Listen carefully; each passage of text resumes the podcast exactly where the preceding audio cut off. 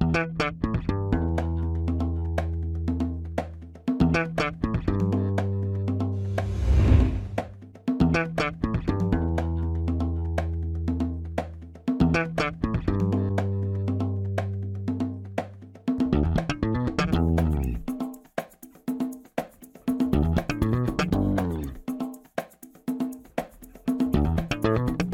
Este é o Tapa da Mão Invisível, podcast destinado àqueles que querem ouvir ideias que abalam sociedades e não são ditas na mídia tradicional.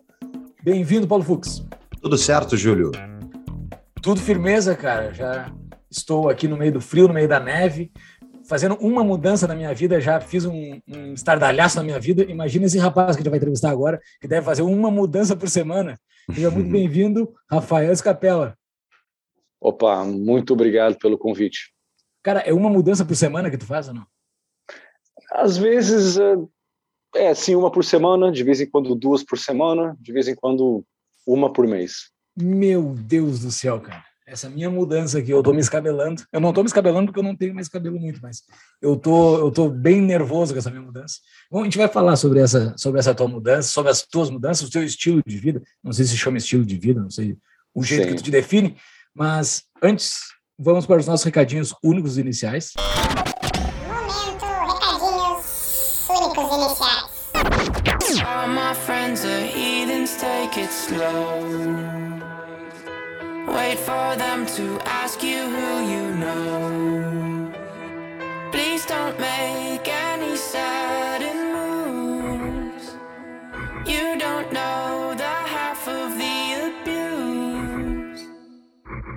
Então, pessoal, a gente vai falar hoje no episódio com o Rafael Escapela muito sobre, enfim, possibilidades de trabalho e o que fazer no exterior.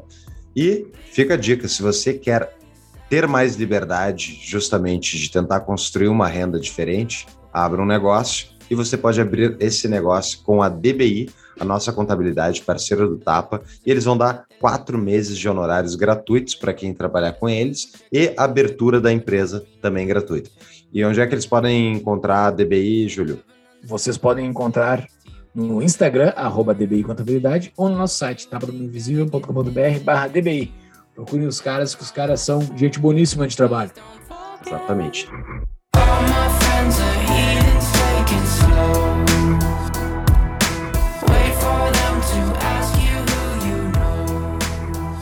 E para isso, uh, Júlio, eu acho que teve um. O Rafael a gente conseguiu trazer hoje, porque teve um dos nossos apoiadores que, que conseguiu fazer a ponte, né?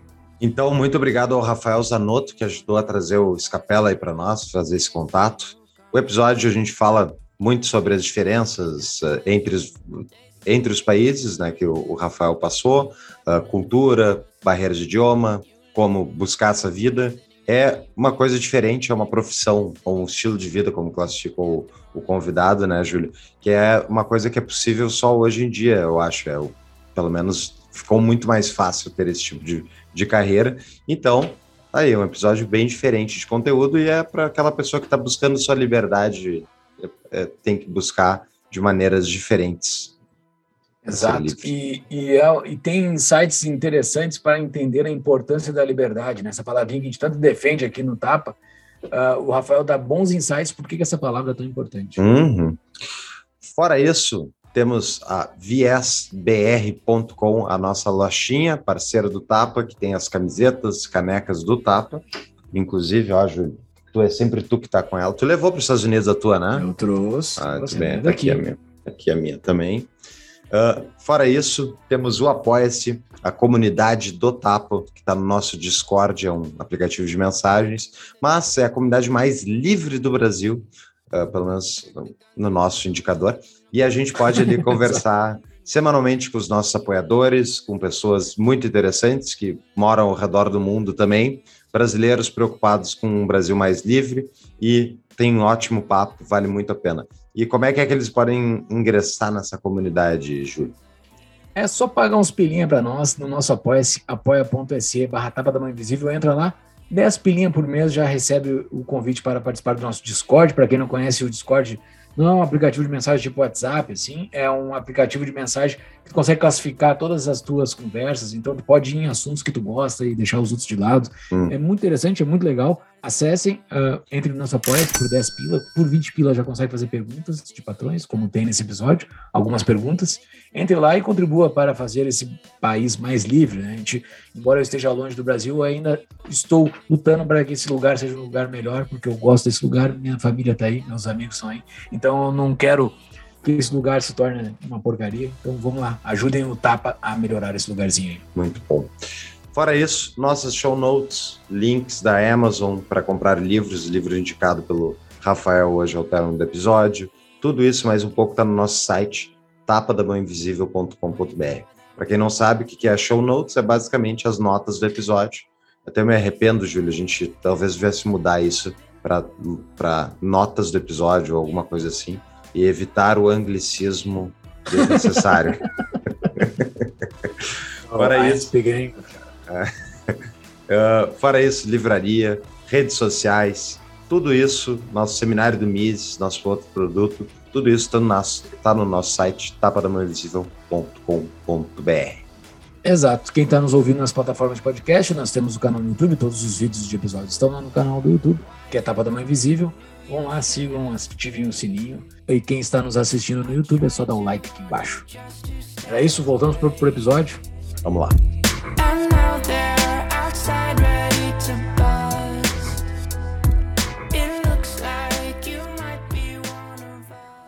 Fux, deixa eu apresentar o nosso convidado aqui antes. Claro, vai lá.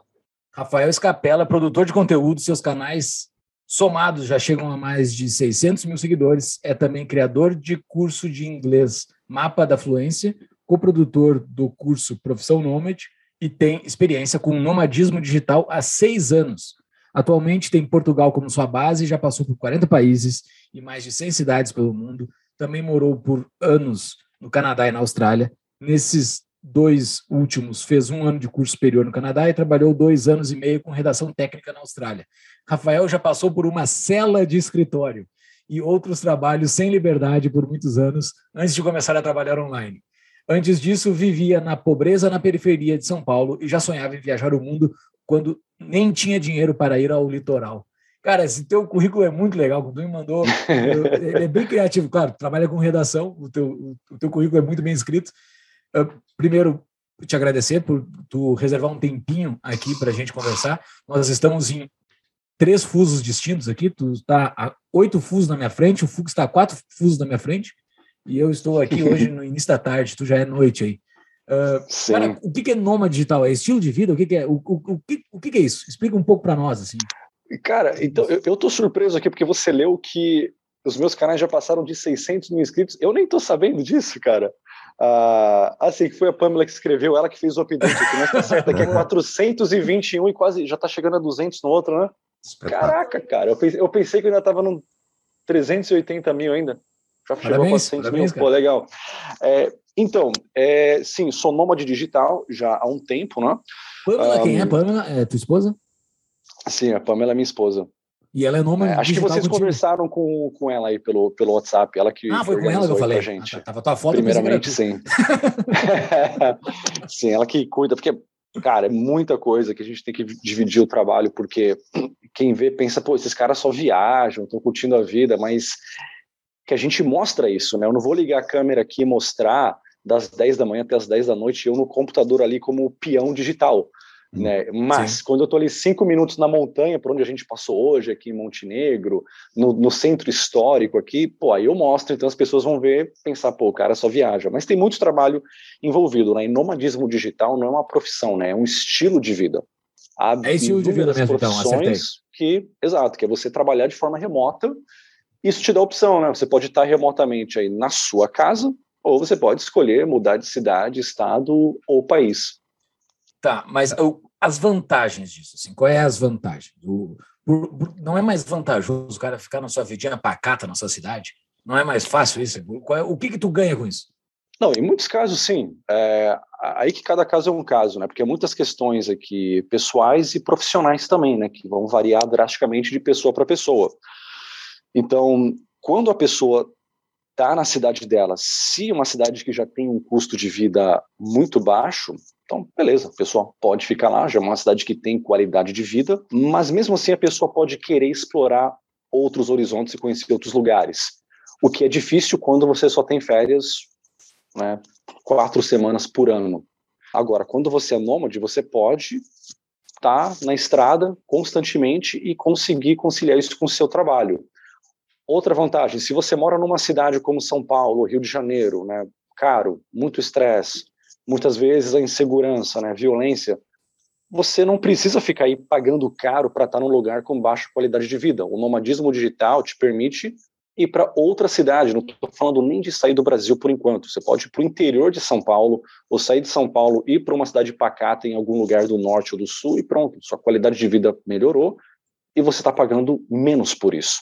Então, essa é uma das, das muitas vantagens do, do nomadismo digital. Sim.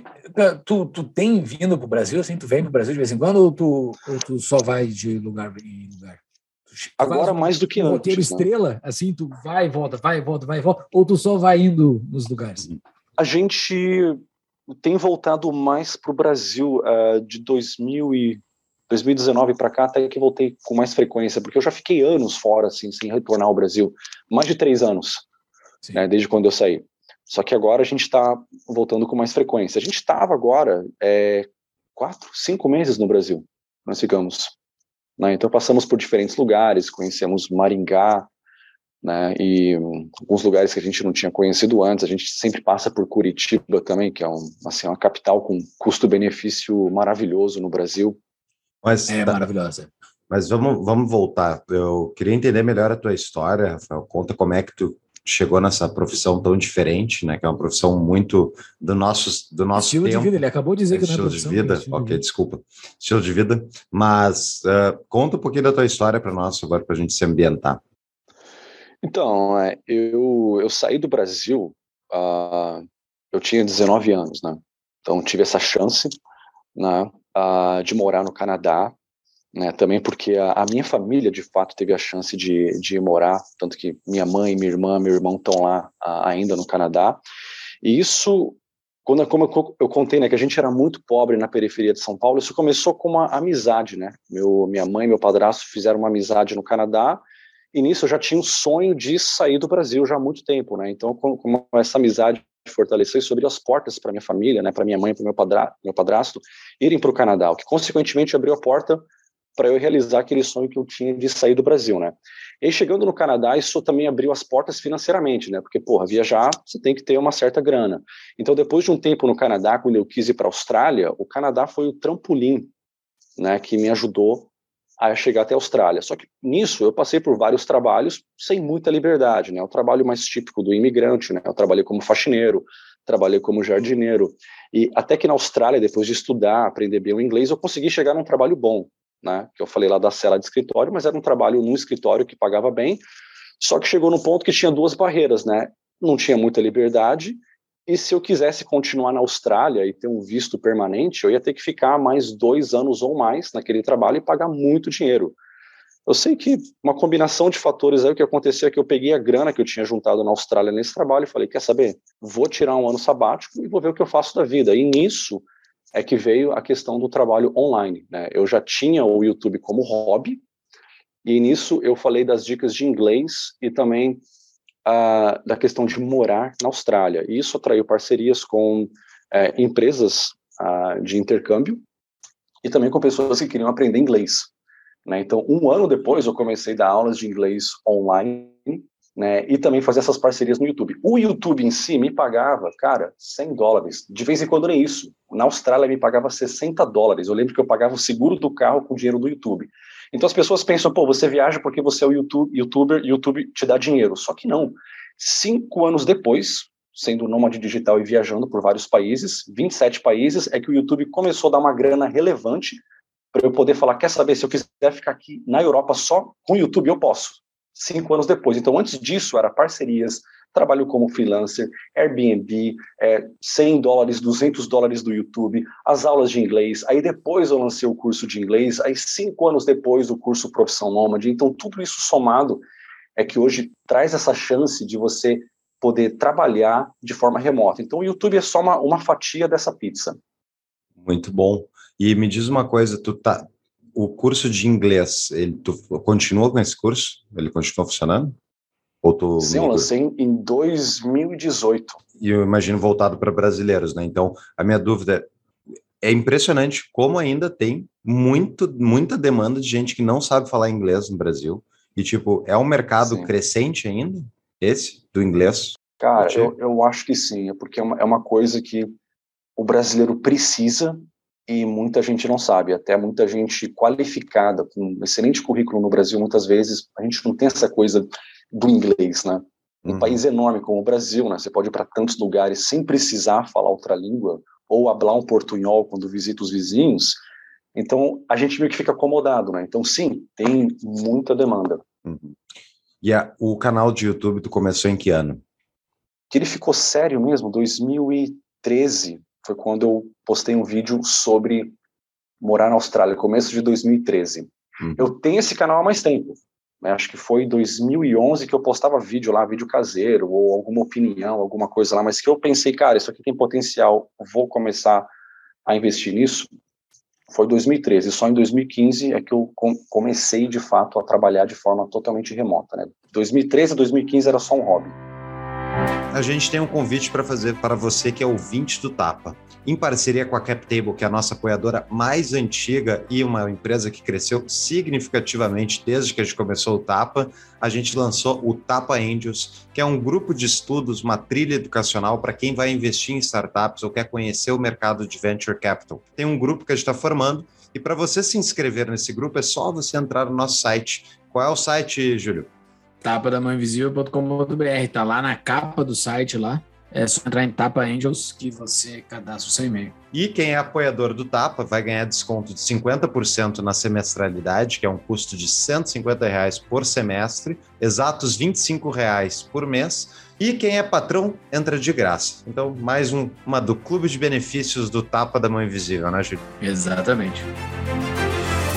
Cara, e o esquema do nômade digital, assim, como é que surgiu? Porque eu, uh, eu vejo, pelo que eu sigo no Instagram, tem bastante gente já em, uh, falando sobre esse tema. Mas ele é um tema recente, né? Não, não se falava disso até, sei lá, cinco anos atrás. Como é que surgiu isso para ti e como é que tem sido a demanda por isso? As pessoas estão descobrindo o, o, assunto agora, né? Mas nós temos é, um, um, casal de amigo, né? O casal partiu, o Vinícius e a Patrícia, que eles já fazem isso ó, desde 2010, se eu não me engano. São os pioneiros no Brasil. Né? Então, ó, pô, 12 anos os caras já estavam na estrada aí, enquanto eu estava lá preso na Austrália, né? Trabalhando de jardineiro, os caras já estavam né, no nomadismo digital. Só que 2015 eu comecei a falar disso, né? Porque uhum. eu passei a ter experiência com isso, né? Só que muitas pessoas, a atitude era, meu, isso aí é papo furado, seu pai que te dá dinheiro. Uhum. É, não, isso aí não existe, não. De 2000, 2020, com a pandemia, que houve uma mudança de atitude, agora as pessoas estão entendendo. Né? Então, quando você encontra um velhinho no elevador e ele pergunta, você não precisa falar nômade digital, mas em Portugal, se você fala teletrabalho ou trabalho remoto, tra é, uhum. trabalho à distância pela internet, as pessoas já entendem. Né? Depois da pandemia ficou super popular, mas é, é que sim. eu falo, é uma coisa que ó, desde 2010 já tem gente fazendo isso. Sim, sim. Não, eu, o meu caso é exatamente isso. Eu vim para os Estados Unidos e sigo trabalhando para o Brasil. Eu não vim para cá para trabalhar nos Estados Unidos, eu vim para cá para trabalhar no Brasil. Claro, tô, eu estou no pior canal de câmbio que existe, porque eu estou recebendo no Brasil e gastando nos Estados Unidos, isso é terrível, mas, uh, é, mas é. possibilitou. É. Fora a pandemia, eu não conseguiria fazer isso na minha área, que é, que é finanças. Sim, sim. Mas é uma é... coisa que a pandemia facilitou mesmo. É, eu tenho muita curiosidade disso, tipo, é, qual, qual, é o tipo de profissão que a pessoa pode executar como nômade digital? Tipo, qual é o tipo? Porque youtuber até a gente entende, né? Mas é o gerador de conteúdo, né? É. Mas tu trabalha Sim. ainda nos teus, nas tuas, nas tuas profissões anteriores? É, não, porque o tem o chamado custo de oportunidade, né? Eu consigo Sim. ganhar mais dinheiro né, com a venda dos cursos, com, com parceria com o próprio YouTube também. Então, assim, aquele trabalho de, de freelancer que ia me pagar ah, 300 reais, 500 reais, é uma coisa que eu não preciso mais, porque Sim. eu já tenho a chance de ganhar de outras formas. Só que em 2015, quando eu comecei, cara, tradução, edição de vídeo, ou filmar alguma coisa, sabe? Tudo, juntar todas as habilidades que você tem ali e tudo, cara. Se você ganhar 100 reais aqui, mais 200 ali, já, já vai somando pro currículo, já tá valendo. Sim, sim. Né? E a gente ganhava, na época, que eu falei para as pessoas, 3 mil reais. E isso, no dinheiro da época, dava mil euros, né? Que dava para morar em Portugal. Mas hoje, quando as pessoas perguntam, cara, quanto que eu tenho que ganhar para eu ser nômade? Confortavelmente, no mínimo mil euros. Uh, mil dólares eu diria que dá um pouco menos para uma pessoa. Para um casal, coloca em 1.500. A, a não ser que você já tenha muito dinheiro guardado e vai tirar desse tanque financeiro o que faltar no mês, ou você vai ficar em países bem baratos e de forma não muito confortável. Entende? Mas quando a pessoa chega e fala, cara, ganho um salário mínimo no Brasil, tem como ser nômade digital? Cara, com esse dinheiro vai ser complicado, né? Não só dentro do Brasil mesmo, uhum. mas também convertendo, infelizmente, não dá. Tá, mas quais são os tipos de carreiras que dá para fazer? Ah, desculpa, digital? pô, eu, eu cara, não, eu não, falo, Vai lá, vai lá. Eu acabo aqui. Por isso que eu tenho script nos vídeos, né, meu? Porque eu, quando eu pego para fazer um vídeo pro meu canal de vlog, cara, às vezes eu vou falando, falando, e no final, cara, o título que eu coloquei no começo já não se encaixa mais, porque eu falei de outras coisas. Sim, é, então. A gente já fez com episódios nossos, com convidados, que a gente teve que mudar o título da pauta, porque a Pô, pauta foi para um outro lado. Isso acontece, isso acontece. Não, isso acontece. Mas então, você pode ser um advogado, por exemplo, é, trabalhar de forma totalmente remota ou híbrida. De vez em quando, uma vez por mês, duas vezes por mês, você vai ter que comparecer em frente a um juiz para representar um cliente, uh, mas boa parte do tempo você vai estar tá lá atendendo os clientes igual nós estamos fazendo aqui. Uhum. Né? Ou nutricionista, tem algumas restrições legais no Brasil, então não sei como que tá aí com o corém do pessoal e tudo mais. É... Não, enfermagem que é corém, né? Nutricionista eu não sei, é outra coisa. Eu sei que o Brasil tem algumas restrições que diz não, você, mesmo sendo possível, não, você não pode exercer online essa profissão. É professor, marketing digital, você pode criar campanhas de marketing para várias empresas, você pode também gerenciar redes sociais de, de empresas, produção de conteúdo. Aí o cara fala, não, mas eu não quero ser youtuber. Cara, YouTube, ser youtuber criou um mercado. Você pode editar vídeo para o cara que é youtuber. Você pode escrever, você escreve bem, de repente você fez lá uma faculdade que você não está exercendo, mas você aprendeu a construir uma redação ali, você sabe escrever bem. Então você pode também vender esse trabalho de, de escritor, de redator, de, de roteirista. Sim.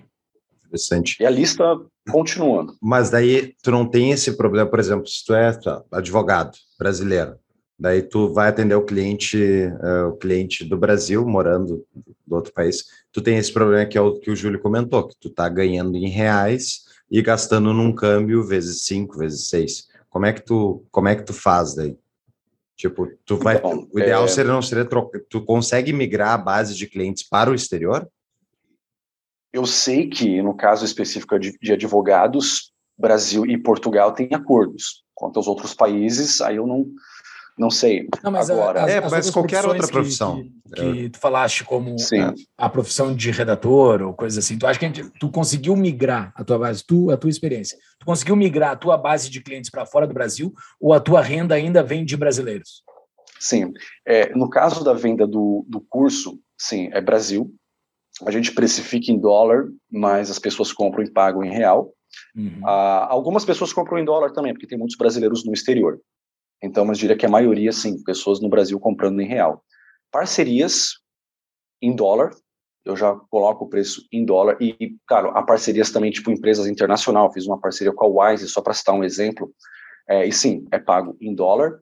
É, muitos programas de afiliado também vão pagar em dólar. Quando você vende algum produto e serviço, há muita, há muita opção em dólar também.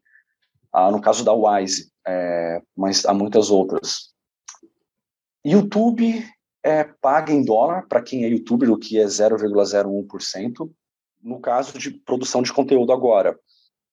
Se você é advogado, aí tem que ver se você pode exercer no exterior. É, uma porta aberta para o brasileiro também é Portugal.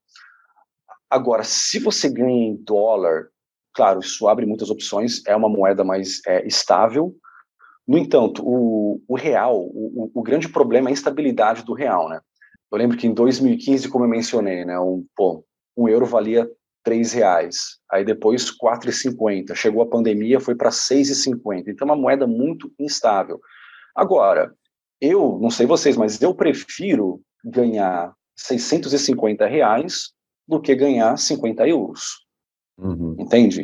Então, se é um produto ou um serviço que há mais demanda no Brasil e logo o preço é maior devido à oferta e demanda, então, mesmo o real sendo uma moeda fraca, no final das contas, melhor ganhar mil reais do que ganhar 100 dólares. Uhum. Entende? Porque não tem essa paridade. Às vezes a gente olha para números e pensa, pô, olha essa moeda aí da Islândia. É, não lembro bem como está a Islândia, mas Dinamarca. Pô, um real tá valendo, não lembro agora, cinco coroas na Dinamarca. Pô, quer dizer que eu fico cinco vezes mais rico na Dinamarca, vou para lá.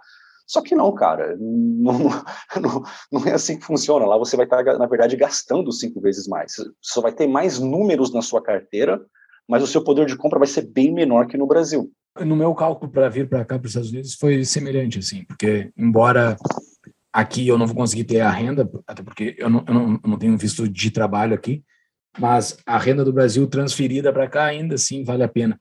Cara, mas me tira uma dúvida, assim, dos países que tu visita, tu visitou 40 países, de, de acordo com o teu currículo ali, eu já vi vários vídeos teus, e um, e um inclusive, quando eu vim aqui para os Estados Unidos, antes de, de, de eu vir para cá, eu vi que tu uh, classificou os Estados Unidos como um lugar que são vários países, né? E essa tua classificação foi muito boa. Uh, e tu classifica vários países, assim, tu faz uh, várias listas, né? Os cinco países mais não sei o quê, os dez mais não sei o quê. Quais são os países que tu viu, assim, que são os lugares que, que o nível de liberdade são mais alto? Porque tem aqueles índices de liberdade, mas tem uh, sentir na pele, assim, o cara que pisou e botou o pé lá em cima. O que que, o que, que tu viu, assim, como países mais livres, assim? De fato, aquele índice reflete Sim. a liberdade? Em termos de economia, sim, você pode ir para alguns lugares que você tem mais liberdade para abrir um negócio, tem menos burocracia, só que liberdade em outras áreas é que é meio complicado. De repente é um país mais conservador, né? E onde talvez você não vai ter aquela liberdade de, sei lá, fumar um baseado. Que muitas eu, eu particularmente eu não fumo, mas eu sou a favor da liberdade. Se você quer fumar, que você tenha direito. Mas há países que já, opa, você pode ficar rico, mas você não pode fumar um baseado. Então, é, você pode ficar rico, mas se, porra, se você for gay, a gente não gosta. Então, essa liberdade é meio misturada. Você tem liberdade em algumas áreas, mas muitas vezes não em outras. Ou o contrário, né? os países mais progressistas, cara, você quer ser gay, não tem problema, pode se casar, pode fumar seu baseado, não tem problema, mas também pô, agora você quer ser rico? Não, você não pode ser rico. Não pode ganhar dinheiro. É, tipo, é, entende? É, aí, porra, é uma liberdade limitada. E eu vejo isso mais nos lugares mais progressistas, né? Agora, um lugar, por exemplo, Austrália. Cara, eu falava muito da liberdade da Austrália quando eu morava lá, liberdade econômica, as pessoas têm aquele, aquela liberdade também, pô, você quer fumar um baseado, quer fazer alguma coisa, você pode, até, claro, dentro de um certo limite, mas, de repente, toda essa liberdade, a Austrália, cara, deu 20 passos para trás nessa liberdade. Né? Enquanto que agora, o país onde eu tô, é Montenegro, um país que as pessoas mal ouvem falar, né? E é um país que deu vários passos à frente, né? A Macedônia do Norte, onde eu estava recentemente, são países desconhecidos, países que nem se compara com a Austrália em termos de poder de compra. São países que se comparam ao Brasil em poder de compra, né? Porque o povo aqui não tem muito dinheiro. E ainda assim, cara, são países que deram 20 passos à frente em termos de liberdade nos últimos anos. Uhum. E são antigos países soviéticos esses? Esse lado aqui, não. É, era um país da antiga Iugoslávia, okay. que sim, é, Iugoslávia era socialista, mas não era parte da, da antiga União Soviética. A Albânia também não, por onde eu passei, mas né, passou por uma ditadura, era o cara aliado da, da, da China comunista, né, e não da, da União hum. Soviética. Mas assim, uh, todo mundo sabe o caos que está o Brasil, né? E o, a quantidade de pessoas que estão saindo do Brasil ou buscando sair do Brasil só aumenta. A pergunta de todo mundo é: vou para onde? Justamente se eu quero ter uma liberdade completa, né? A pessoa é liberal, gosta de liberdade, tipo, onde é que é que são os melhores países hoje para a pessoa ir? E se ela quer ter uma liberdade mais plena, digamos assim? Eu não posso dizer Estados Unidos, porque, como a gente sabe, há lugares dando passos para trás, mas há uma resistência maior. É, estados como Texas, o que eu posso dizer aqui, mas eu não visitei recentemente, então eu não sei na prática. mas há muitas pessoas migrando para o Texas e Flórida, fugindo de certos lugares mais progressistas. Agora, na Europa, os confins da Europa, é Geórgia, né, que é meio fronteira com a Europa e a Ásia. Só que assim, mesmo você sendo livre, vamos supor, cara, você abre seu negócio, ninguém te enche o saco, você tem liberdade, só que tem a questão cultural também. Porra, você tá livre pra caramba aqui, mas ah, eu não sei, eu não sei falar russo, eu não sei falar georgiano. Porra, tá, como que eu vou ser feliz aqui? Eu já tô começando a ficar com saudade do Brasil, mesmo não tendo tanta liberdade, pelo menos eu entendo mais a cultura. Irlanda, em termos de economia, sim. Agora, o problema é que está tudo misturado agora, cara. Esse é o problema. Eu, eu, penso em países que têm liberdade em termos de economia, como Nova Sim. Zelândia, Austrália, Irlanda, mas que com a pandemia eles deram outros passos para trás aí em outros aspectos da liberdade, né? Então fica aquela coisa misturada. Agora, é, pensando num lugar que não fez isso, aqui Montenegro, onde eu estou, Macedônia do Norte, a Croácia, esses países aqui dos Balcãs. Só que o problema, a questão cultural e o idioma também. Aqui eles falam línguas eslavas. Você pode se virar com o inglês aqui, mas muitas pessoas não falam inglês. Então, mesmo você tendo liberdade, cai naquele problema que eu citei da Geórgia. Você vai Sim. realmente se sentir livre assim se você não consegue se comunicar com as pessoas? Ou outro problema que eu vou mencionar também é o poder de compra. Isso aqui não é Áustria, Alemanha ou Estados Unidos. Aqui você não trabalhando aqui de garçom é, ou de faxineiro, você não vai ganhar muito dinheiro igual nos Estados Unidos. Entende? Aqui o poder de compra é baixo. Então, assim, para quem é nômade digital e já tem liberdade geográfica, então, porra, maravilhoso. Agora, se não, de repente é melhor você estar tá nos Estados Unidos. Não é perfeito, tem algumas coisas que, pô, podia ser melhor, mas você pode ganhar dinheiro. Se você aprendeu inglês, maravilha, você fala inglês, é uma cultura mais parecida com o Brasil também. Então, tem lugar perfeito em termos de liberdade no momento? Cara, infelizmente, não. É, Posso citar um que eu esqueci aqui? É que eu tô falando pra caramba. Não, desculpa. mas essa é a ideia. uh, a Estônia é, é, também um lugar um pouco menos conservador para aquela pessoa que é mais assim LGBT, quer fumar um baseado e tal, pessoa um pouco mais progressista. A Estônia vai ser um lugar legal, só que ao mesmo tempo para aquele cara que é mais libertário, conservador, que é uma liberdade econômica, a Estônia também consegue ser um lugar bem aberto em termos de liberdade. Eu acho que esses países da antiga União Soviética, eles apanharam tanto com a falta de liberdade por tantas décadas, que agora eles aprenderam e também não cometeram os erros que Inglaterra, França cometeram na época do imperialismo. Então eles não têm toda essa culpa que esses países têm, e a Alemanha também, nem, nem mencionar a Alemanha, né? Mais recente. Então esses países, eles não têm toda essa culpa, então é um lugar onde você consegue ter mais liberdade em muitas áreas. Só que, mais uma vez, a gente vai falar de liberdade climática, porque, porra, na Estônia você é um escravo do mau clima, cara. Uhum. Inverno, anoitecendo três da tarde, para mim, pessoalmente, é ruim pra caramba. Né? E tem também a questão do idioma. Lá as pessoas falam muito bem o inglês. Só que para você é, interagir com a cultura, realmente você tem que falar a língua local. Você está afim de aprender o estoniano, que é uma língua super difícil? Aí, uma pergunta. Uhum. I'm from the east side of America, where we choose pride over character, and we can pick sides, but this is us, this is us. A gente está falando de liberdade, eu e o Fux aqui nos identificamos como libertários, né? O nosso canal ele é uh, pró-libertarianismo. Pró Talvez as pessoas que estão chegando uh, pelos, pelos teus seguidores não vai uh, ter o mesmo pensamento tão radical como o nosso, radical aqui com algumas aspas, mas uh, tu acha, na tua visão, tu acha que a liberdade importa nessa tomada de decisão? Tu acha que. Eh, ou tem outras coisas? Porque a gente está botando aqui, eu e o Fux estamos fazendo todas as perguntas como se liberdade fosse algo muito importante, né? Uhum. Mas talvez para uma outra pessoa não seja importante, ou talvez na tua experiência outras coisas sejam mais importantes que a liberdade. Existe outra, outra coisa mais importante para tomar essa decisão de qual país ir, ou de como viver, sei lá? Ah, olha, eu acho que sim, liberdade é, é muito importante, entende?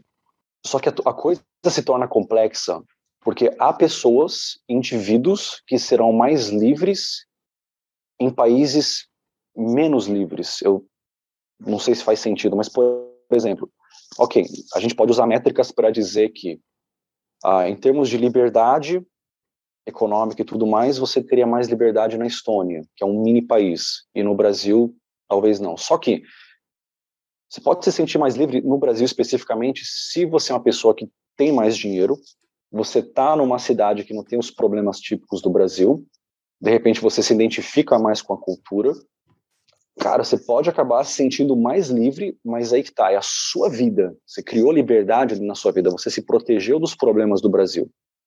Entende? Aí o Brasil, que não é muito livre, principalmente para o pobre, vai ser um lugar onde você, uma pessoa com uma renda maior, é mais livre. Mas é que não pode confundir a sua vida, a sua bolha pessoal, nela você tem liberdade, não no país. Então, isso que a gente tem que ver, tipo, a minha bolha pessoal aqui, a minha vida, o meu mundinho que eu vou levar comigo, onde que eu vou ser mais livre? Porque isso vai mudar de pessoa para pessoa. Para algumas pessoas até sugeriria Portugal. Agora, Portugal é um país bem assim com viés de esquerda, é um país que adora distribuir riqueza sem antes saber como criar essa riqueza, entende?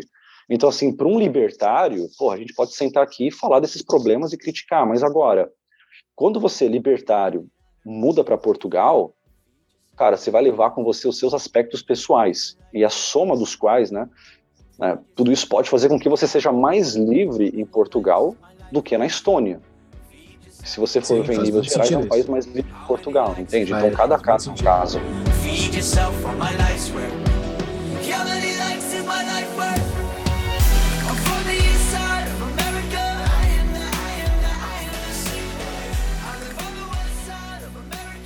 Tipo, a pessoa que está ou na periferia de São Paulo, ou no interior do Rio Grande do Sul, sei lá, que tem todas as suas conexões já formadas, o seu network para tocar a sua vida, ela, é, ela acaba sendo mais livre, mesmo o Brasil não sendo um lugar livre, acaba sendo mais livre Sim. porque já tem sua vida estabelecida, já sabe, já sabe todas as formas de como lidar a sua vida do dia a dia.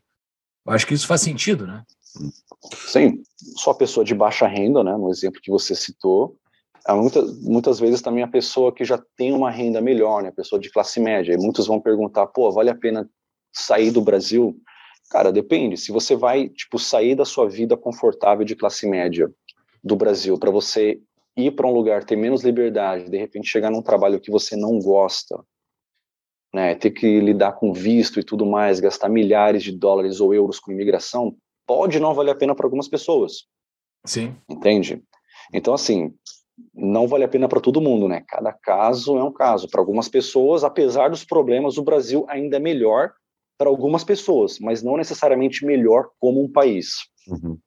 Eu, a, minha, a minha grande dúvida, assim, é, é em relação à cultura que tu estava comentando antes, né? Tu tá passando aí de país em país e, enfim, quanto tempo leva? Como é que funciona para tu te ambientar com a cultura local? E tipo e passar a ter uma vida como se fosse de um, um, um, morador antigo do país. E enfim como é que é que é esse relacionamento com a cultura com as pessoas locais sendo que justamente cada um tem um, um, um idioma diferente e hábitos diferentes? Tipo é uma coisa que tu consegue rapidamente te ambientar ou leva um tempo e tal?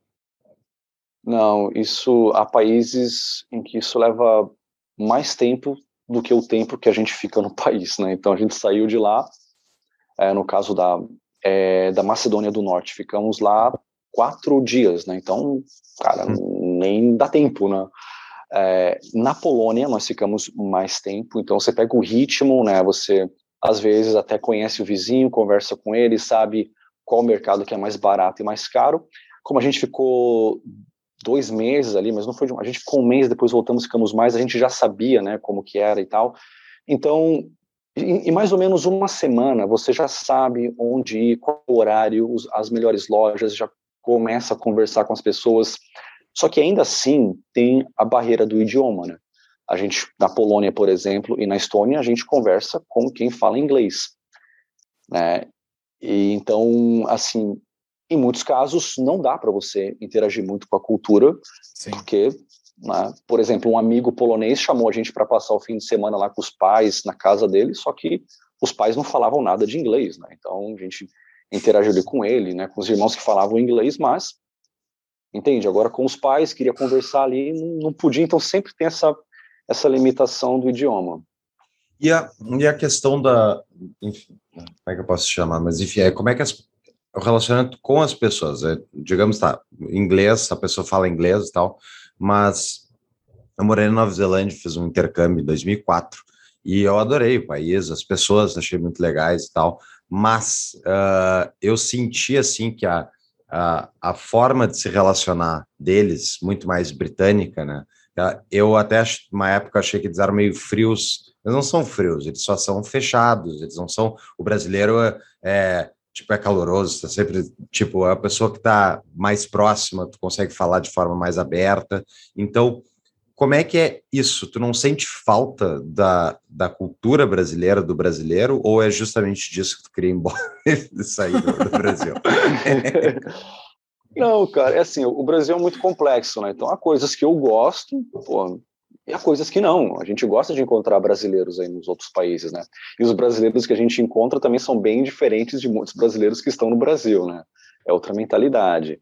É, mas sim, a gente sente falta, é difícil, ah, mesmo lugares que a gente consegue conversar com as pessoas e falar inglês, a gente tem essa dificuldade às vezes e a gente acaba sentindo falta assim de uma interação maior, né? Porque não só pela limitação da língua, não adianta você falar inglês fluente se a pessoa só fala é, uhum. o básico, não dá para ter uma conversa filosófica, uhum. ou mesmo em lugares, às vezes, como Portugal, que você consegue conversar, é, é o mesmo idioma, ou um lugar que você fala inglês, de repente a cultura não é tão próxima, então você não foi com a cara daquele lugar, daquela, com aquela pessoa. E é, cara, é, isso é um ponto negativo, sim, a gente sempre se depara com, com isso, mas também faz parte né? E aí a questão de usar a internet, que a gente usa para trabalhar, mas também usar uma questão pessoal, tipo, quero fazer amigos. Ó, grupo é, estrangeiros em Montenegro. Pessoal, quem quer tomar um café aí, sou brasileiro, que quer conversar, você encontra uma pessoa que tem uma história parecida com a sua. Encontra lá um alemão que também morou na Austrália, está aqui agora, pô, a gente já tem muito em comum. Legal. Ou um brasileiro mesmo. Então, a questão de você usar a internet para ir atrás desses grupos, né? interagir, porque só para encerrar, no Brasil, cara, você conversa com tantas pessoas, mas você são poucas pessoas com quem você de fato tem amizade e consegue se aprofundar na conversa. Então, o mesmo acontece nesses outros países. Você não vai chegar, sair do aeroporto e já fazer amizade com as pessoas. De repente, você vai interagir com 100 pessoas até você encontrar aí duas ou três com quem você pode sentar, tomar um café, conversar sobre seu assunto favorito e tudo mais. É questão de procurar essas pessoas. Uhum. Uma vida humana normal, né? ocorre mesmo se estiver parado ah. no lugar. O, cara, Sim. falou um negócio numa outra resposta que eu fiquei matutando aqui, sobre a cultura de alguns países estarem afetadas por culpas, entre aspas, da, da do passado, né? Uh, Alemanha, evidente, uh, daí tu falou Sim. sobre o imperialismo da, da Inglaterra e, e outros países que foram potências ou são potências. Existe isso, cara? Existe essa culpa contida na sociedade, assim, pelo que tu observou? Porque eu aqui nos Estados Unidos, o americano não tem culpa de nada, né? Do que eles, fez, do que eles fizeram, a minha percepção, assim.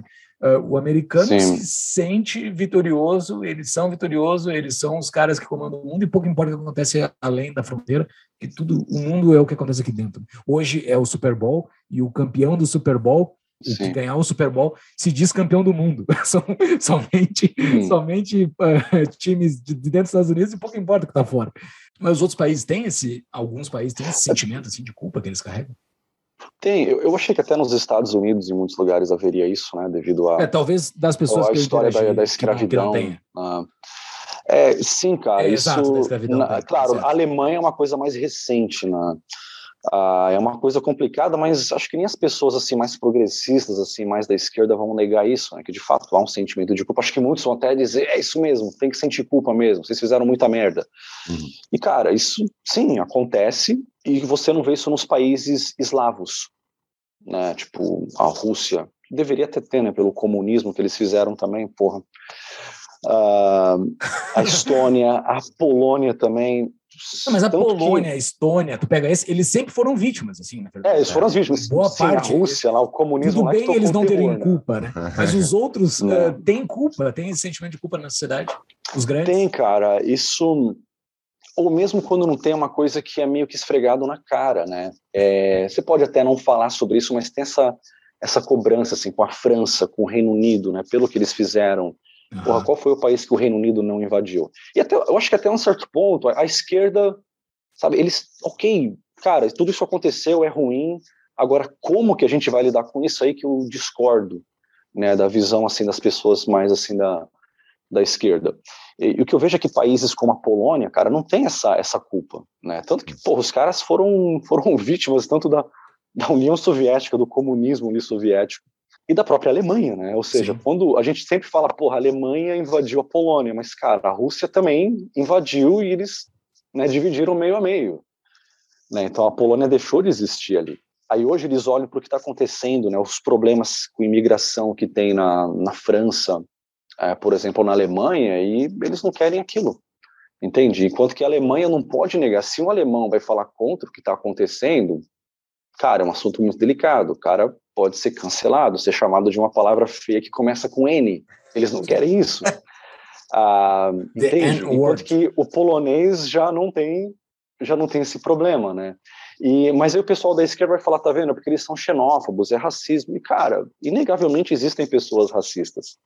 É, mas eu acho que isso é, é, muito, é simplificar demais você simplesmente falar que é xenofobia e racismo.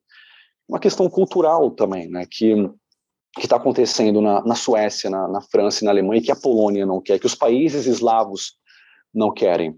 É, porque é uma, assim, uma imigração muito descontrolada, muitas vezes são só homens, né, não tem mulher, cadê aquelas fotos lá de refugiado, né, mulher com criança, pô, isso é uma minoria, na verdade são homens da nossa idade, né, e chega não, lá, tipo, 80% indo, né? homem, né, exato, então, é uma coisa que é muito complicado você questionar, porque você pode ser cancelado, então, pô, aí, enquanto que a Polônia não tem essa culpa, então eles falam não e, e pronto, só que no meio disso, para complicar, tem o pessoal da extrema-direita também, que uhum. também não é legal. E que não pode é, ser deixado de lado, né? Porque é, existe. Né? Sim. É interessante isso, porque, primeiro, sobre esse sentimento de culpa, né? Nenhuma das pessoas que está viva hoje foi as, foram as pessoas que cometeram as barbaridades do passado. Então, tipo, é tu, tu imputar culpa em pessoas de gerações seguintes Tipo, é uma coisa que não faz sentido. É, é a culpa histórica. Tipo, não, eu não sou meu bisavô, sei lá, que fez alguma coisa horrível. Eu sou eu. Cada indivíduo é uma pessoa, né? Mas isso. Mas eu diria assim, é, é engraçado porque a esquerda puxa, com certeza, é, puxa intervenção, um monte de coisa assim, mas ao mesmo tempo, por exemplo, caso tu comentou da Alemanha, né? A Alemanha aceitou os imigrantes lá no governo Merkel, e mas a origem da crise de imigrantes foi justamente o bombardeio da Líbia lá por parte dos Estados Unidos, a queda do Gaddafi e tipo tudo isso que gerou uma, uma situação de degradação institucional muito grande naqueles países e daí os, as pessoas começaram a fugir e daí abriu a porta, né, por causa dessa culpa histórica como comentou. Então, quem é que é o responsável? Mainstream, quem fez essa bombardeio foi a Hillary Clinton e o Obama. Então, tipo, não são extrema esquerda, né? Mas é, mas é, é enfim, problemas gerais aí de todos os países têm os seus. Took a pill in Ibiza to show Avicii I was cool. And when I finally got sober, felt 10 years older, but fuck it, it was something to do. Mas aí minha pergunta para ti, Rafael, é em relação às diferenças do Oriente e do Ocidente. Porque eu vejo muito no Twitter e tal, acompanho muito Twitter internacional, né, falado em inglês, e eu vejo que existe uma barreira muito grande para tipo enxergar o Oriente. É, não, não, não, aparece. A China nem tem, né? É proibido o Twitter para o chinês médio, mas uh, eu não, não sei o que está acontecendo dentro da Índia, dentro da China, dentro de outros países da, da Ásia, né? E então a minha dúvida para ti é se tu já foi, imagina, em países do Oriente. Como é que é essa diferença? O que, que tu notou entre diferenças Oriente e Ocidente? Então, quando você vai, né, como turista, como nômade digital, cara, muitas vezes você quer curtir o lugar, a comida, conversar com as pessoas e você nem tem tempo para pensar em política, né? Então, muitas coisas a gente vai, eu vou estudar só depois, né, que eu vou fazer uma pesquisa mais detalhada para fazer um vídeo. É, mas eu não explorei muito a Ásia, não. É, eu passei, sim, passei pelo Japão, é, mas eu fui como turista, né? Uhum, uhum. Ah, aí depois, né, Dubai, que seria né, Oriente Médio ainda, né? Então não é nem tanto Ásia assim. Agora, é, Índia, China, Coreia do Sul, eu, eu, não passei por esses países, né? Então não posso nem comentar a perspectiva de um nômade digital. Mas assim, o, a questão do, do Oriente, a, além das diferenças culturais, eles parecem ter uma resistência maior com essa, essa política mais progressista do, do Ocidente. Uhum. Né? Tipo, abre as fronteiras, entra quem quiser, não vou nem perguntar nada, porque fazer perguntas é racismo, então tá aí. Enquanto que eles já têm meio que assim. E, e, de vez em quando eles passam a ser o que a esquerda definiria como racista. De vez em quando até tem uma, um, um certo orgulho ali, algo que até um libertário definiria como, como racismo, né? Uhum. Sem ser esse exagero da esquerda, onde tudo é racismo. Não. O, os chineses mesmo, cara, eu estava vendo um vídeo recentemente, recentemente, né, de um cara que é o, o Paul Joseph Watson, né, um britânico, Sim. não sei se vocês conhecem, uhum. o que ele estava falando sobre a China e o que a China, né, o que eles falam ali abertamente sobre a população negra dos Estados Unidos, cara, eles são tipo abertamente racistas, né? Coisa que jamais você poderia falar num, uhum. numa mídia ocidental. Uhum. E ali eles falam abertamente. Entende? Então, às vezes a gente vê essa, essa diferença, né? Uhum. né? O, o, o, no caso do Ocidente, assim, aquele progressismo chega a, tipo, a ir longe demais e causar censura, enquanto que na China, tipo, ah, cara, fala alguma coisa racista, não tá nem aí, ofende e que se... Uhum. não estão nem aí, né? Uhum. Tem essa diferença. Eu sou bastante antiprogressista, assim, eu pessoalmente. Antiprogresso, Júlio? Sou antiprogresso, eu quero que o mundo vire mais café. Eu sou antiprogressista, pelo, pelo, pelo sentido político da palavra, e eu vejo que o, o progressismo ele é, um, ele é algo plantado dentro do Ocidente, assim, bastante, bastante ruim para o Ocidente. Assim, algo que está prejudicando o Ocidente, algo que está uh, fazendo o Ocidente perder alguma de suas bases históricas, assim. Tu consegue ter essa leitura visitando esses países que tu que tu visitaste? Cara, sim. É, é uma pena. Eu sei que algumas teorias conspiratórias aí, mas cara, nem precisa ir muito longe. É, Exato, é, nem precisa entrar é muito além, acaso, só cara, o que está tá na realidade. Cara, o que você vê na Alemanha, cara, tem lugar da Alemanha que nem parece mais Alemanha e você não pode tocar no assunto, porque as pessoas não vão diferenciar a cultura para elas, para o progressista, né, ele acusa todo mundo de racista, mas ele na verdade é que é o racista, porque para ele tudo se resume na cor da pele da pessoa. Uhum. E não é isso. O grande problema de tudo isso que está acontecendo, essa, essa, essa, política imigratória, é uma questão cultural. O problema é a cultura que as pessoas trazem. A cor da pele, isso não interessa. Enquanto que você vai em países que não aceitaram ah, essa política de portas abertas, progressismo e tudo mais, cara, é muito mais seguro. Você vê lugares que sim, que não tem o progresso econômico que a França tem, que o Reino Unido tem, que a Califórnia tem, mas ainda assim, você vê ali muito mais união entre as pessoas. Um lugar onde as pessoas ganham menos dinheiro, mas que você pode ali, por exemplo, ir num bar, curtir a vida ali, ver um lugar turístico super bonito, ah, como aqui em Montenegro, ou na Polônia, ou na Geórgia, ou na Estônia, sem se preocupar com terrorismo, ah, mas terrorismo acontece de vez em nunca. Não. Ok, só que tem a questão indireta, né, que, que vem aí, que você vai tirar uma foto da Torre Eiffel, tem lá um soldado armado te encarando e uma tem lá um, uma cerca de acho que de vidro à prova de bala, um, uma barreira antiterrorismo ali em volta da Torre Eiffel. E vários lugares que você vai visitar também na Alemanha, vai ter um evento de Natal, tem que ter ali barreira antiterrorismo. Enquanto que na Polônia, chega no Natal, você vê famílias, crianças, idosos, alguns imigrantes que também estão lá e se comportam, e, cara, não tem isso. Entende? Então, é, o progressismo é uma merda, cara. Isso está causando, sabe? É, o, o, nome disso é regressismo, não é nem progressismo. é um lobo em pele de ovelhas. E como toda religião fanática, né, eles não vão admitir isso. Para eles é tipo, não, é o, é o bem absoluto. Igual quando sei lá, os, sei lá, os romanos chegavam lá para dominar o lugar, não, esses bárbaros, a gente, a gente vai trazer a civilização, a civilização para eles, esses bárbaros aí nem sabem escrever, mas eles faziam tudo isso na base da, da espada, né, da, da violência. Uhum.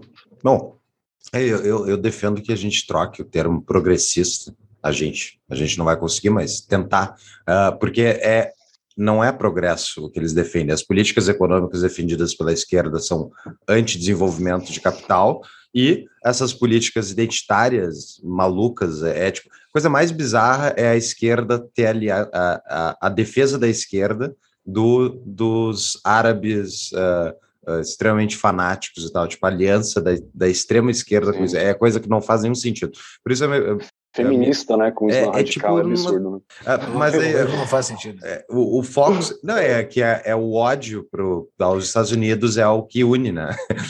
Mas, Mas- a esquerda não precisa ter lógica, né? A gente sabe disso. A esquerda não precisa ter lógica. É, Tipo, a lógica ela usa a palavra aqui nos Estados Unidos, ela usa liberal, mas não defende liberdade. Uhum. Eles usam progressista, mas eles não defendem progresso. Eles não precisam ter lógica, eles só precisam ter, ter narrativa. Tinha que defender como intervencionismo, que daí tu pega também, em vez de progressista, pega intervencionistas, aí tu pega as direita intervencionista também e põe tudo no mesmo balaio.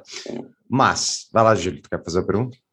Não, eu queria saber se, se tem nome digital ao contrário, porque assim, ah, o, tem aquela frase famosa do Tom Jobim: viver no exterior é bom, mas é uma merda. Viver no Brasil é uma merda, mas é bom. Essa é a frase do Tom Jobim. É, faz- Existe nome digital sentido, que vai né? para o Brasil? Claro. Essa frase faz Cara, muito o, Bra- o sentido. Brasil é bom. O Brasil é bom. tá, isso- essa é uma frase para o brasileiro, né? Exato, é. E, cara, assim, é complicado só falar bem ou só falar mal do Brasil, né? Porque quando eu vou comparar o Brasil com outros países, o que, que a gente vê? O Brasil está no meio do caminho, em muitos aspectos. Então, é um lugar que pode ser muito bom ou muito ruim, depende de quem você é, quanto dinheiro, qual profissão, para onde você vai. Entende? Então, para um estrangeiro, não sei, a pergunta foi tipo um estrangeiro que vai para o Brasil. Isso, isso. digital, é isso? Existe, existe isso. Cara, se for um estrangeiro esperto, o Brasil pode ser maravilhoso. O cara pode até querer morar no Brasil. Agora, se for aquele bobão que pensa Brasil, Rio de Janeiro, cara, ok, legal conhecer um cartão postal, mas, porra, meu, Rio não é a melhor cidade do Brasil, cara. Nem São Paulo. Entende? Agora, se é um cara que pensa, porra, eu tenho aqui uma, um saláriozinho aqui, uma renda online de, de mil euros.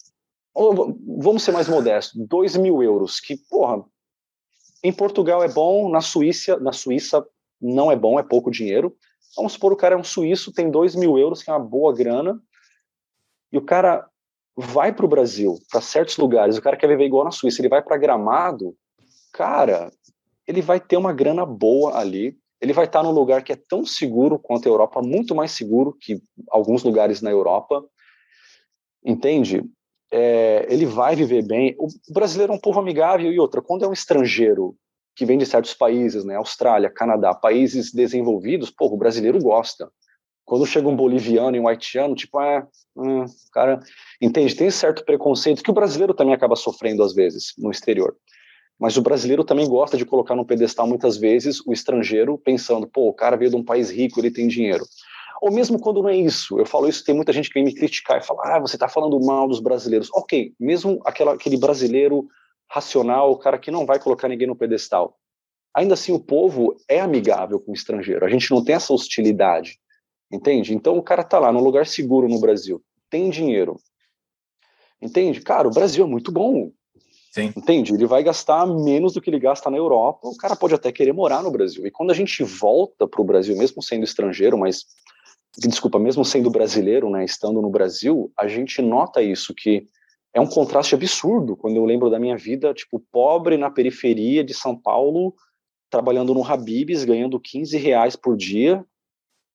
E agora, tipo, estando lá em Gramado, Curitiba, um lugar bacana, Maringá, onde você anda sossegado, não tem problema com violência, porra, é outro Brasil. Então, o que eu falo, tem, no mínimo, são dois Brasils, Brasils que tem, né? Tem o Brasil normal e tem o Brasil 2.0, né? Que é tipo Gramado, Maringá, ou até mesmo um Alphaville em São Paulo, mas para as pessoas que têm muito dinheiro, ou seja, até num lugar ruim, como São Paulo, capital, se você tem uma grana boa, você pode viver num Brasil melhor. Só que, claro, eu estou falando aqui do 1%, né? Sim. Dos capitalistas opressores, né? Agora, para o resto da população, cara, Sim, mas o É cara que foda faz parte do pobre no 20% na Europa faz parte do 1% no Brasil, né? A gente falou, se o cara Pois é, for esperto, no o cara Brasil, consegue... se você ganha acima de 6 mil reais por mês no Brasil, você já está acima da. Eu não sei a porcentagem É. agora, mas 80%, 90%, eu não 90, sei, mas acho. Ah, acho que 90%. Cara, isso é mil euros, isso não é muito dinheiro. Em alguns lugares, mil euros na Noruega, você tá abaixo da linha da pobreza. Acho Sim. que nem tanto, mas você seria pobre na Noruega, cara. Uhum. Você tem que morar no equivalente de uma Coab, pegar comida na igreja, que você ia, tá, ia, tá, ia ser uma vida de pobre, entende? Eu- Uma, só uma pergunta aqui. O, O Rio Grande do Sul tu classifica como um outro país ou tu classifica como Brasil? Hum, os teus 40? Não, cara, é, não, é, Rio Grande do Sul depende de onde, cara. É Porto Alegre, infelizmente. É que é- o de gaúcho é muito Rio de Janeiro do né? Sul. Porto Alegre e Rio de Janeiro do Sul. Ah, essa é muito boa. cara, tipo, no verão, porque assim, no verão, eu sei que no inverno faz frio, mas no verão é quente pra caralho e é muito violento. Uhum. Entende? Então, só que aí você anda um pouquinho, você saiu da bolha de Porto Alegre, você tá em Gramado, pronto, já é outro país, cara. Uhum. É, é outro Brasil. Então, o Brasil tem esse problema. Eu não sei como é Caxias do Sul, a gente ia para Caxias do Sul, eu vi que lá tem um custo-benefício muito bom em termos de acomodação, né, para o nômade digital, mas a gente acabou não indo. Interior do Então- Rio Grande do Sul tem que ir para Bento Gonçalves, cara. Bento Gonçalves é Sim, então, O. Brasil tem esses lugares. E outra coisa também, eu falo do sul, o pessoal do norte fica puto comigo. E, cara, é que eu tô falando mais do que eu visitei, sul e sudeste. Eu tô para visitar João Pessoa aí já faz um tempo, né? João Pessoa é a capital que mais, capital do Nordeste, que mais conseguiu reduzir o índice de homicídio nos últimos anos. Uhum. né? Então é uma cidade que está se desenvolvendo bastante, parece ter um ótimo custo-benefício também para as pessoas que trabalham de forma remota. Legal. E, o, e família, hein, Rafael? Tu tá viajando aí com a, com a mulher, tá fazendo vídeos e tal, mas, tipo, não, não é possível ter essa vida de ficar pulando de país em país e constituir família, assim, de ter filhos e tal. Como é que é que tu encara essa questão? Quanto a filhos, há, há pessoas que fazem isso, né? Há nômades digitais, há viajantes que viajam com filhos. Bah, É uma minoria, o cara tem que querer muito e também, óbvio, há mais gastos. Né? Possível, sim, é possível, mas requer mais esforço, mais vontade, mais dinheiro. Agora, é, hum, ser nômade também não é tudo ou nada, cara. Não é que você tem que largar tudo e viver como um nômade minimalista para sempre. Você vai estar lá com 70 anos sendo nômade. Cara, você pode fazer isso por um ano, dois, três, cansou. Volta e pronto, cria raízes. Ou até o que eu, é, o que eu sinto vontade de fazer no momento é ter uma base. Né? Tenha lá sua casa, você fica lá seis meses, nove meses por ano, e depois três meses você sai e viaja intensamente até cansar, e depois você volta e fica lá na sua casa, que seja no Brasil ou em outro lugar. Então dá para ter essa vida híbrida, digamos, né? Raízes, só que você sai por três meses e depois você volta para sua base. E Sim. em termos de relacionamento com a família, isso é até bom, porque isso faz você sentir saudade das pessoas. Então, eu vejo que muitas vezes, né, eu fico meses fora do Brasil e eu volto, eu vejo que muitos amigos, familiares que moram na mesma cidade nem se viram nesse tempo. Né? Então, as pessoas às vezes não se visitam, né? Você tem aquele amigo que mora perto de você, aquele familiar que você não vai visitar, e você fica meses sem visitar. Né? Então, quando você sai alguns meses e volta, isso mostra para você de quem você realmente sente saudade, do que você sente saudade, o que, que é bom no Brasil, quem é bom, quem você gosta no Brasil, de quem você sente saudade. Então, isso te ensina coisas também. Boa, legal. boa. Excelente.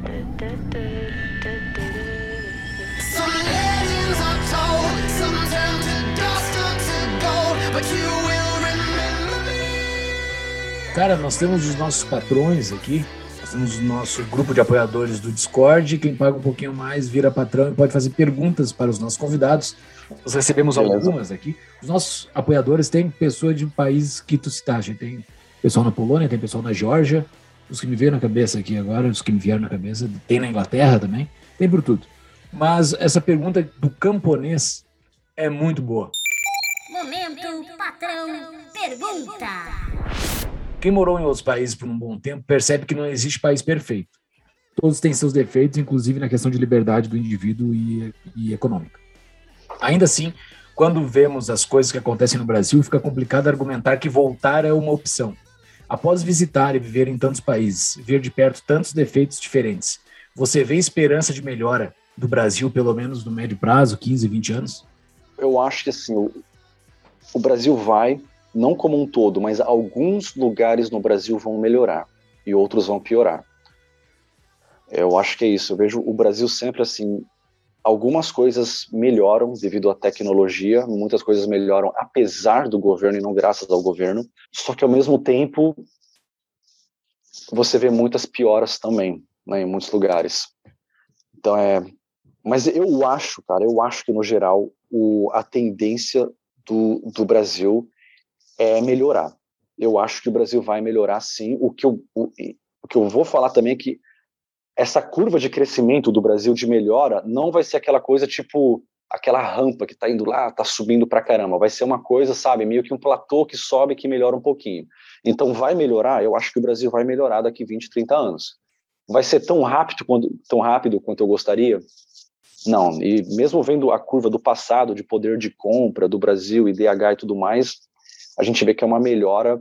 Às vezes a gente tem ondas de esperança, né? O Brasil, tipo, o poder de compra aumentou bastante há alguns anos atrás. Só que chegou 2014, já uhum. caiu de novo.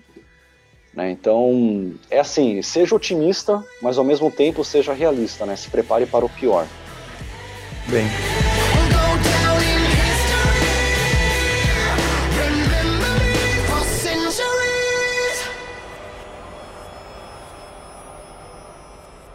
Pergunta do Hélio Rossi. Momento, patrão, pergunta. Qual é a tua opinião sobre essa onda de progressismo e controle estatal em países que sempre foram exemplos de liberdade nos rankings da Heritage, World Bank, como por exemplo Canadá e Austrália? Tu já comentou um pouquinho, mas tipo, tem alguma Sim. coisa que tu uh, ressaltaria? Porque essa da Austrália, eu tenho muita gente que eu conheço que falava, ah, eu vou embora do Brasil e vou para a Austrália. E daí veio a Sim. pandemia e fizeram lockdown, lockdown permanente e tal. Pois é, cara. Então, esse, esse da Austrália é de partir o coração, né? Um, do Canadá também. Um, há esperança porque há muitas pessoas que estão lutando, que são contra, ou há muitas pessoas que eram a favor de todo esse lockdown e essa intervenção que supostamente era para o nosso bem, só que as pessoas também abriram os olhos. É, mas eu, eu, cara, aí que tá, eu acho muito perigoso vendo o que aconteceu na Austrália. Eu não imaginava uma coisa dessa. É, é, é realmente uma, uma merda isso, é inesperado. É, eu não sei se ele, se ele perguntou se eu vejo esperança, alguma melhora nisso? Pode ser. Ele perguntou mais em relação a, a, a justamente a, é, ao quanto aumentou esse controle estatal, mas tipo, isso, tu enxerga esse país agora acabando a pandemia, não deve voltar à norma, voltar? ao normal? Olha, cara, é, é eu, eu, eu acho que sim, só que pode acontecer de novo, cara. Aí que é. tá, é igual a eleição, cara. Pode melhorar um pouco depois da eleição, estabilizar, mas correr daqui quatro anos, entende? Então, houve protestos, aí que tá, as pessoas têm memória curta, isso pode melhorar. É, daqui dois anos a Austrália pode estar de volta ao normal, só que, meu, tá, e daqui dez anos, pandemia 2.0 chegou, e aí?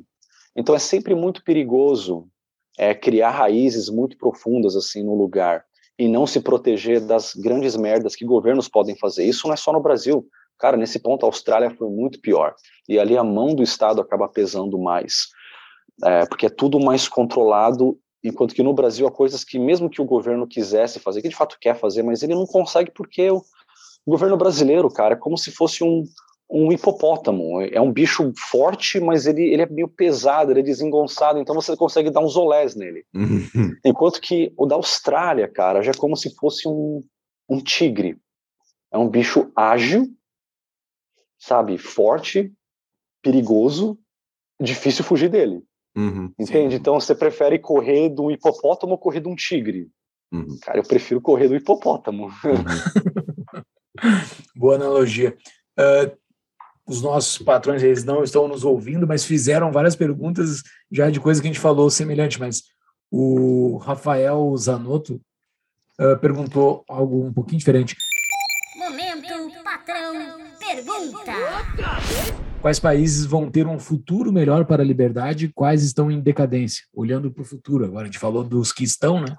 Mas fazendo uma, uma, uma projeção, tu consegue ver assim? Que... Olha, é, o que eu andei pesquisando é, para fazer os vídeos e também visitando agora alguns países que estão saindo da, da pobreza, né? O, países é, eslavos, aí falam os idiomas da família do russo, estão crescendo bastante e eles têm uma tendência menor de cair nessa merda do progressismo radical.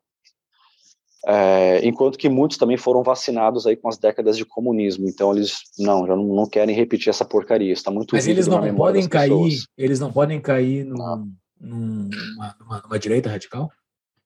Os Cara, progressistas Hungria, alegam isso, né? Hungria Então, e assim, Polônia. Sim, isso também é outro risco. E para quem é libertário aí que tá, também é ruim. Entende? Sim, é que atualmente, houve mais. Se a gente tivesse essa, essa conversa em 1935, o meu grande medo na Europa seria a direita radical, né? Extrema direita. Claro, muitas pessoas vão falar, porra, Hitler tem socialismo no Partido Comunista, tem esse nome, então é a esquerda. Esse debate é eterno, mas o problema é que o pessoal progressista e também as notícias, né, muitas vezes dominadas pela a mídia de esquerda, eles classificam quase tudo como extrema direita. Então é difícil realmente ter uma noção do que está acontecendo. É um risco, sim, sempre é um risco, mas eu acho que, como eu disse, é um, um risco menor. O risco maior no momento é a- o extremismo da esquerda progressista em muitos lugares, diretamente e indiretamente. Quais países que podem ir ladeira abaixo? Cara, essa bolha ocidental de países ricos. Austrália, Nova Zelândia, é, Canadá, Estados Unidos é bem descentralizado, então alguns estados sim, outros não. A Europa, países nórdicos, é, países que podem ficar ricos cada vez mais. Ó, a Geórgia, que eu já mencionei várias vezes, a, os países dos Balcãs, é, por onde eu estou passando agora, aqui Montenegro, que a gente quase não ouve falar no país, é o país mais novo da Europa, a não ser que você considere Kosovo, mas Kosovo o Brasil não reconhece como país. Macedônia do Norte, a Croácia também e eu não sei se eu posso falar ainda Bósnia. A gente vai para lá em breve, a gente até faz piada com a Bósnia, mas também é um país que saiu do socialismo da Iugoslávia. E aí quando você olha a curva de crescimento do PIB, do poder de compra, né, per capita, você vê que esses países estão crescendo muito. Muitos cresceram até mesmo durante a pandemia, como a Sérvia, por exemplo. Você pode ver que a Sérvia, se você colocar lá, tipo, PPC per capita, você ver que a Sérvia, todos os países é, diminuíram o crescimento durante a pandemia, enquanto que a Sérvia cresceu, porque lá, como eu disse, país eslavo não tem essa porcaria de progressismo é, e é um pessoal um pouco mais libertário também, é um lugar que é, não houve restrições absurdas é, contra ganhar dinheiro e trabalhar durante a pandemia. Então, é isso, tá aí. É um exemplo de, de progresso, progresso no bom sentido, né? E não progresso no sentido progressista. Uhum. Sim. E o, teoria das bandeiras, tu conhece, tu aplica isso? Não é, não é algo que é conectado ao nomadismo digital? É para o cara que vai comprar propriedades que já tem uma renda mais alta. Ah, o canal em inglês do Nobody Capitalist, o cara fala muito sobre isso, mas também já é um cara né, de, de alta renda. O, o Carlos do Brasileiro Sem Fronteiras fala bastante sobre isso, parceiro meu. Ele sempre me explica sobre a teoria das bandeiras e ele já seria a pessoa mais especializada para falar desse assunto. Né? Eu tenho medo de falar que de repente tem alguma coisa de tributação que eu não entendo e eu falei alguma besteira Perfeito. porque basicamente há países que vão deixar você colocar sua residência fiscal lá e com isso você vai pagar zero imposto do dinheiro que você ganha vindo de fora. Mas as regras variam muito de país para país. Mas normalmente a regra é que se você ficar mais de seis meses naquele lugar, você vai pagar imposto ali. Então, para a gente isso muda de ano para ano. Então, houve anos em que a gente ficou mais tempo em Portugal, então pagamos nossos impostos em Portugal. 2020 ficamos, 2021, mais tempo no Brasil, então mais de seis meses pagar no Brasil. Esse ano, não sei, de repente rolar de ficar mais seis meses em algum lugar, é lá que a gente vai pagar imposto. Entendi. Interessante isso. Cara, tu tens alguma dica de livro para nos passar, assim? um- Chaves, como dizia meu velho avô, se quiser chegar a ser alguém, devore os livros. Quê? Que devore os livros. Olha, é um livro muito, muito prático que me ajudou muito. É um livro chamado Trabalho Focado, do Cal Newport. É, o título dele, ele saiu primeiro em inglês, demorou para ser traduzido, né? Deep Work, né? que é o trabalho profundo, né? O trabalho focado. E já fica também a dica do inglês, né? Porque se você não falasse inglês quando ele saiu, você ter que ficar esperando um ano ou dois pela tradução. Né? Então, saber o inglês também é outra dica. Porque esse livro, né, resumindo, para pessoas que trabalham com conhecimento, né? Transformar informação em algum serviço, em algum produto, em algum entretenimento. O que eu faço, por exemplo, né, de ter criado lá o curso de inglês, foi muito bom quando eu criei o meu é, produto, né, o meu curso de inglês. Quando eu faço vídeos, quando eu trabalhava como freelancer também, ter que traduzir, ter que fazer algum trabalho que requer foco, né? Esse livro vai ajudar muito pessoas que trabalham dessa forma. O que são muitos, né, os nômades digitais normalmente são pessoas que trabalham com informação de alguma forma, né? Então, esse livro é muito bom. Muito bem. Excelente, cara. Ah, foi um papo muito bom. Muito obrigado por ter uh, disponibilizado o teu tempo aqui, Hum. esses, esses nossos fusos malucos que nós estamos conversando aqui. Pois é, Uh, aqui tudo de bom para ti, tudo de Que- bom para ti, para tua esposa nessa Que empreitada hora- que vocês estão tocando. Que horas é aí, Rafael? 10 e 15. É, Tá. Não, 10 e 25. É, isso é, é muito noite. louco. Aqui é duas e vi- aqui é duas e vinte e cinco. E aqui é seis e meia. É impressionante isso, né? Tipo, isso é, tem, é gratidão por a gente poder fazer isso. É uma coisa que há cinco anos atrás seria era possível, mas não não dá, né? É, a qualidade dos vídeos tal melhorou muito. Então é impressionante Sim. isso. É, é- isso me dá muito otimismo, assim, que tipo essa possibilidade da pessoa ter uma carreira internacional, ganhar dinheiro, é. tipo de países diferentes, fazer arbitragem jurisdicional, poder viajar com mais tranquilidade. Pá, isso é realmente coisas boas do nosso tempo. Rafael, parabéns pelo teu trabalho. Muito obrigado pela entrevista. Tá, muito obrigado pelo convite. Valeu. Tem alguma co- consideração final, cara, que tu queira falar? Eu quero pedir desculpas aí porque eu acabo falando demais, né, cara? Eu dou, Capaz. Dou isso. muitas voltas aqui. Isso, é por isso que eu comecei a fazer os vídeos agora com script, para eu não começar no meu devaneio aqui, né?